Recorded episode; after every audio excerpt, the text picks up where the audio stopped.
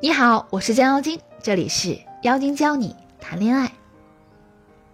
最近啊，一款恋爱养成类的手游火了，于是广大妹子们又开始积极的换老公了。这款横空出世就万人空巷的游戏叫做《恋与制作人》，它很好的集合了霸道总裁爱上我、极品警察爱上我、超级巨星爱上我、禁欲系教授爱上我的各种玛里苏小说的情节。简直让妹子们醉生梦死、欲罢不能啊！有四个傲娇、忠犬、霸道总裁、毒舌、治愈、元气、卖萌、温柔、帅气又出色的男人同时喜欢我，我到底该如何选择呢？怎么样？如此玛丽苏的情节是不是很好的抚慰了你干涸的少女心呢？不止如此，游戏设计的真实感简直让你分不清现实。你不仅可以和他们聊天，还能发微信、打电话。隔三差五在朋友圈里留个言什么的，简直就是大写的真实。但是你真的以为女主可以不需要费心去研究对方想什么，那四个野男人就跟天上掉下来似的，眼瞎到无条件对她好吗？拜托，你养个青蛙都要给她准备便当和帐篷和头巾呢，你指望在当今社会还会有不劳而获的爱情吗？人家校花套路可多着呢。那么今天我们就来看一看《恋与制作人之校花的角色诱惑之如何发朋友圈》，看看女主根据不同的人物性格是怎么正确撩汉的。我们先来看看女主面对许墨这种高智商的腹黑天才是怎么做的呢？在和许墨教授一起拍摄了节目之后，她发了这样一条朋友圈。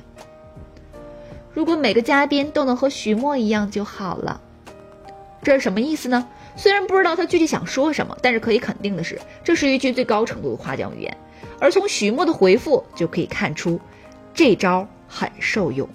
许墨回复，那应该是找不到了。在我们的绿茶婊勾引术里就曾讲过，满足男人被认同的精神需求，才能让男人对你欲罢不能。什么意思呢？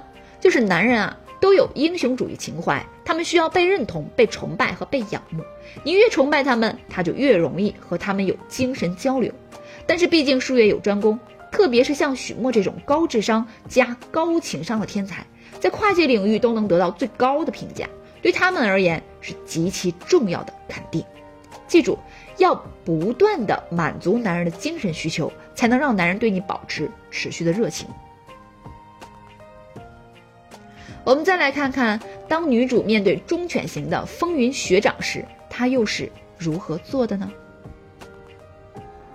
校花发朋友圈这样写道：“网红美食终于吃到了，感谢排长队的某人。”你们看，你们看，我们的校花用了一个什么词儿？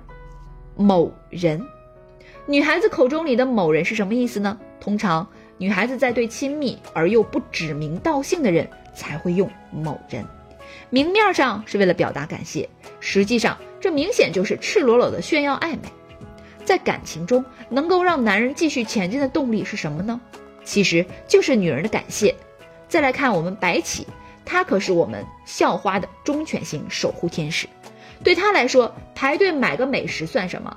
但是我们的校花一个朋友圈，一句某人，一句感谢，都让我们白起害羞到只能用快吃。两个字来掩饰自己了吧？面对我们的霸道总裁李泽言，我们的校花又是如何撩的呢？地球人都知道，霸道总裁这个物种总是和我们凡人不太一样，他们就喜欢那些和他们对着干的女人。你越是不按套路出牌，他们就是越对你欲罢不能。来看看校花怎么说的。她说：“还是习惯冷脸扑克王，怎么样？反人类吧？”谁会习惯整天冷着脸的人？我们校花会呀。她发了一个朋友圈，发了什么？微笑只是个错觉，还是习惯冷脸扑克王？你看人家这朋友圈发的。那在我们的恋爱技巧课程里，就反复强调过，反其道而行，引起了对方的好奇心，这样你对他的吸引力就越来越大了。我们的李泽言是谁呀？他可是二十八岁，年纪轻轻就一手创建华瑞集团这一金融帝国的男人。见惯了难伺候的富家大小姐，我们校花如杂草般坚韧不拔又不按套路来的女孩，怎么会吸引不了他的注意力呢？这条是我觉得我们校花最绿茶的一条微博。你们想一下，这条微博的潜台词是什么？哦，我先说一下微微博的内容。微博写的是：这家伙的自拍为什么会出现在我的手机上？你们想一下，这条微博的潜台词是什么？超级巨星拿着我的手机拍了一张自拍，这是该多亲密的关系才会这样做？而且你明明可以私聊周奇洛就好嘛，为什么要单独发朋友圈呢？归根结底，还是在炫耀吧。我上课的时候曾说过，适可而止的给他营造存在感，才会让男人觉得自己被需要。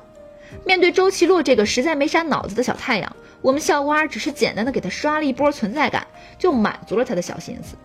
再来看周奇洛的回应，他说：“给你方便做壁纸。”他作为一个超级巨星。不但没有生气，我们校花私自在朋友圈发他的照片，还说出这样的话，显然他是一个被爱需求非常强烈的人。校花的这条微博简直就是恰如其分的绿茶典范呀！虽然女人都讨厌绿茶，但是却都想成为绿茶婊，因为往往够婊的女人最后总是能够得偿所愿，收割男生。那么又有人好说了，我这样发一个微博，发一个朋友圈，那。其他的男人会怎么想啊？